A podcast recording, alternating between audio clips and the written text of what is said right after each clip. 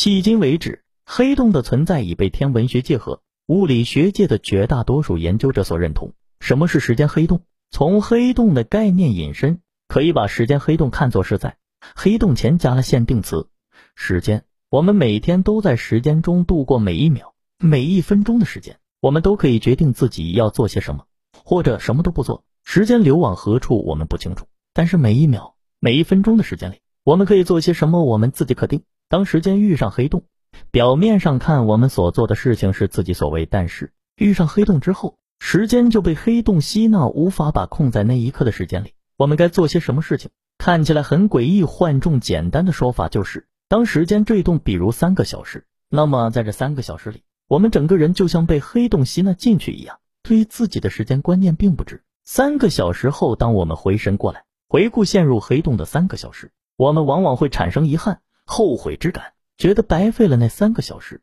花在时间黑洞上的不一定都是黑洞，例如今天有很多任务要完成，我却偷偷打开电视看起，如此便陷入了电视这一时间黑洞之中。如果我今天都已经完成任务了，或者我今天需要放松心情、调整态，则我可以看会儿电视，调剂一下心情。此时看电视便不是时间黑洞所在，恰恰相反，是能量的积蓄。